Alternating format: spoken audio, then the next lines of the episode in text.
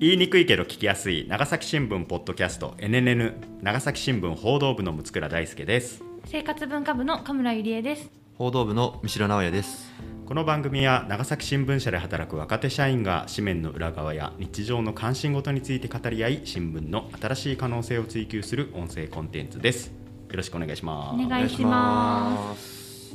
ちょっとねあの新しい試みとしてあお。のなんていうかこう長崎新聞に載ったニュースをねあのちょっとこう簡単に振り返ってコメントしていくみたいな、あのニュースコメンタリー的なことをやろうかなと思うんです僭よ。越ながら。僭越ながらあのどうですか？みたいなのをねやっていこうかなと思うんですけれども。でまああの月1回ぐらいねなんかできればなっていうふうには思ってるんですけれども、えーまずですねあのこれはもう全国でもかなりニュースになっていたんで、あの NNN でやらないのかという声もいただいててですね。あのちょっとまあそこの部分はちょっとあ確かにそうだなと思ったんでちょっとご紹介をするんですけれども、えーっとこれは5月30日ですね、えー2007年に取材中の女性記者が当時の長崎市原爆被爆対策部長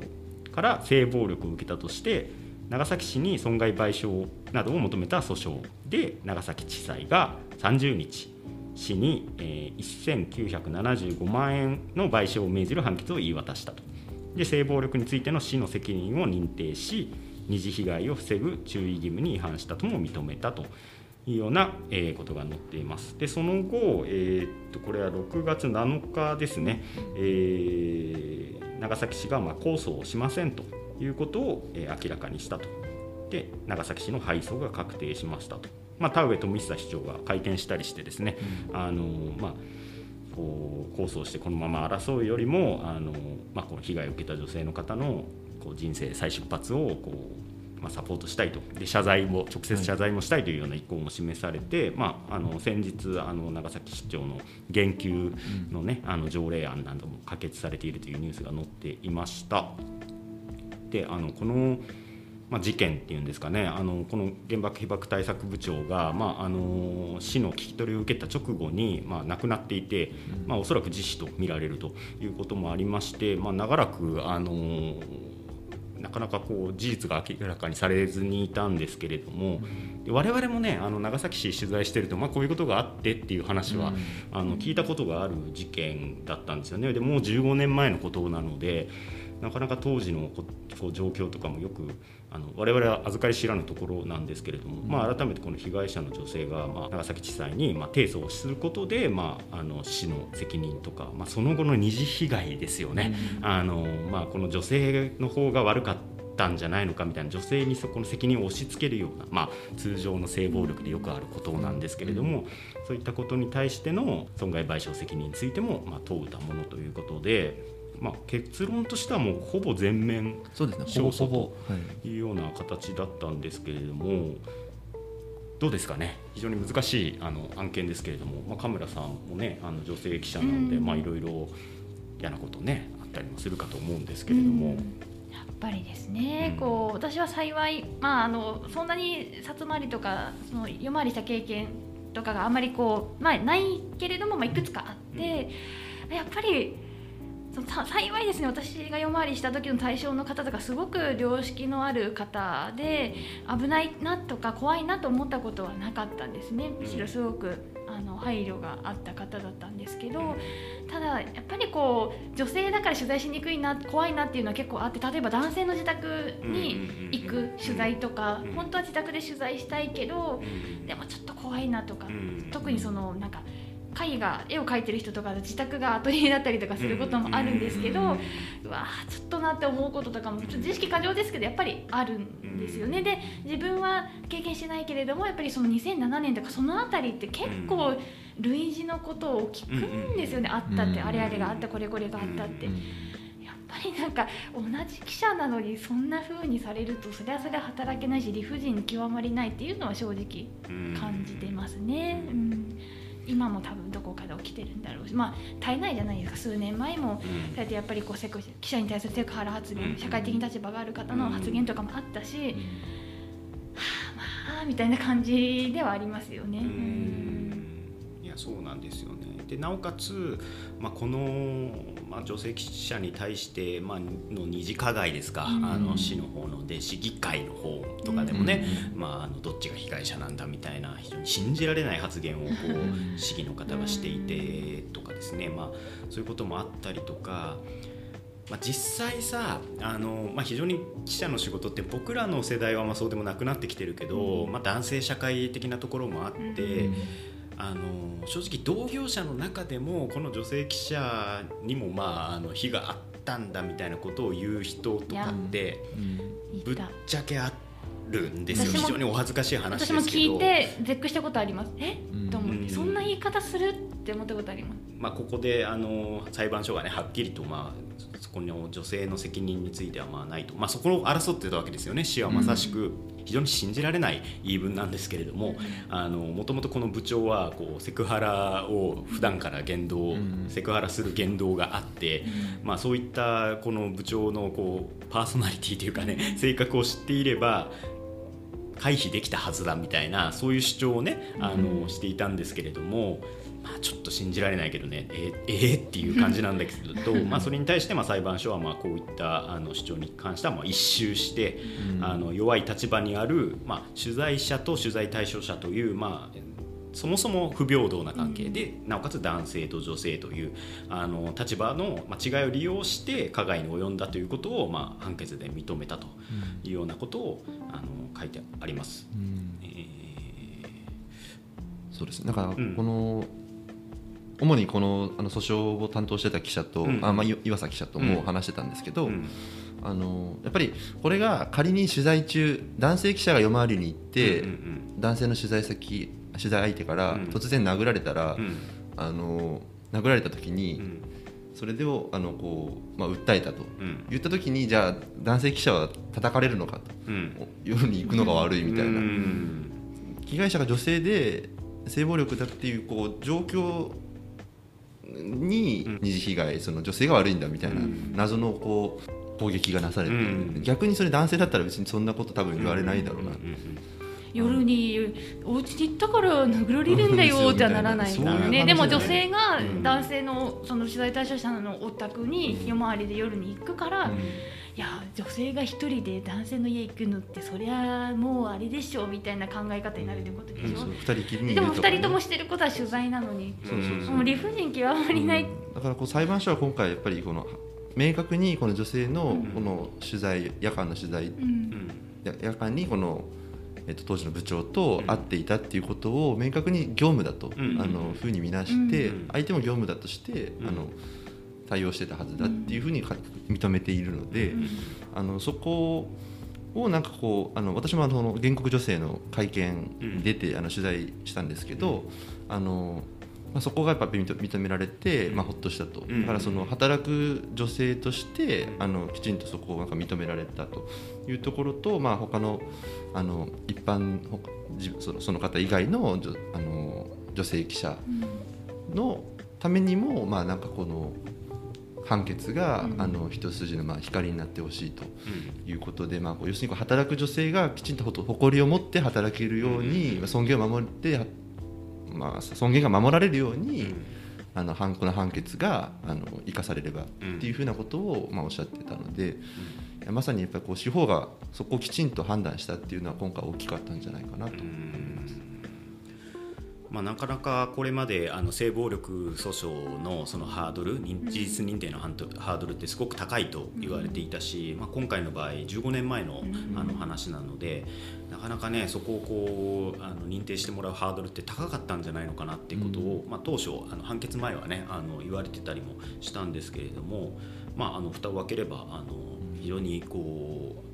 まあ、原告にとっては満足のいくというか、うん。あの結果にはなったので。まあ、そこの部分は非常にあの裁判所の良心の部分だなと思ったんですけれども、うんまあ、先ほどあの三代君から見たようにこれをあの記事をですね岩佐聖太記者が担当しているんですけど、まあ、岩佐記者といえばですね皿うどん会議でですねあの登場していただいた記者なんですけども単なる食いしん坊なわけじゃないんですよ。そうですよあの非常にあの司法取材が非常に長くてですね。でなおかつまあ非常にこう良心的なあのなんていうんですかね。優しいというかあのちゃんとしてるというかまあちゃんとしてるのは当たり前なんだけど。いっぱい食べるだけじゃなくて。まあまああの原告の女性の取材とかもあったので、まあ、あの女性がねあの事件担当してるっていうあの社も結構多かったような気がするんですけど、岩佐さん男性なんですけれどもそういう中でもなんかこう聞いたところによると非常にあの原告への取材も丁寧であの原告の弁護士の方からも評判が良かったということはお聞きしたんですけれども、岩佐さんがですねこの判決が出た日にあの解説をね、うん。あのこの判決の解説を書いていて、えー被害者にも落ち度があったと挙げつらうこと自体二次被害と言われても仕方ないと。で原告弁護団が時代遅れと批判したように市の主張は性被害者に対する配慮を欠いた面があったということですとかえー性暴力の被害者は誹謗中傷や加害者側からの圧力など二次被害が避けられないと指摘される。このため社会の無理解や偏見により泣き寝入りする人も多いと。でこれに対して判決からどういうあの結論を導き出すかということが市に問われていると、まあ、市だけじゃなくて我々社会にも問われていることなのかなとは思いますけれども。なんかこう怖いって思いながら働かないでいい社会になってほしいですね。うん。本当に、やっぱねこの長崎新聞地元のうん新聞社の記者がまあちゃんと被害者は悪くないんだっていうことをこの解説でも当たり前のことなんだけれども、一面でちゃんと言うっていうのはすごく大事なことだったと思うし、この岩佐さんのこの解説にまあ勇気もらった人いっぱいいたと思うよってことを本人にも伝えたんですけれども。あのちゃんとこういう一面にこういう解説記事が載っているあの会社で働いててよかったなって あの単純に思いましたしなんかね、あの時代遅れなことはあの一掃していきましょうというふうに思いました。うんまああのーこれからねあの謝罪市長の謝罪とかもあると思うんですけれどもまずはその原告の被害者の方ねあのお疲れ様でしたということをあの我々からもお伝えしたいなというふうに思います。はい、えー次のニュースですね。長崎市川口町の複合商業施設長崎西洋館が 5月あ2023年5月末で閉鎖することが2日分かったということですね、うん。新型コロナ禍でテナントの撤退が続いていたということなんですけど、えー長崎西洋館っていうのは長崎電気軌道さん、あの路面電車の会社さんがあの子会社があの運営している商業施設なんですけれども、まあ、これが閉鎖することが、まあ、来年ですけどね分かったというようなあの記事が載っていたんですけれども。西洋館あの私はあの生まれ育ちが佐世保の方なので、うん。あんまりこう西洋館行った覚えがないんですけど、う村さんあるよ。あ思い出ありますあありますやっぱりああの。いや確かにあの商業施設としてはうん。ちょっと場所もちょっとこう中心から離れてますし、うん。ちょっとまあかなりこう老朽化というかうん。古い感じのある施設なので、うんまあちょっとこう今の若い子はそんなに行かないかもしれませんが、うんやっぱりあの私その西洋館の近くだったんで高校が、うん。やっぱ打ち上げはねやっぱり西洋館に行ってましたしまだあの未来長崎国王区というあの、弊社の隣にある施設もまだありませんでしたから、もうここ西洋館でしたよ。やっぱり。うん。そのなんか何？お店はな焼肉とか？なんかいいろいろなんあなんか言ってた。どこに行ってたか覚えてないけど。なん。か言ってたなんか言ってた言ってたしなんか力説した割には記憶がないんですけど。でもななんかその自分の高校生活とすごい密着してる感じがあったし、なるほなんかちょちょくちょくご飯食べに行ったりとかはしてましたね。回転寿司入ってたりとかなんかその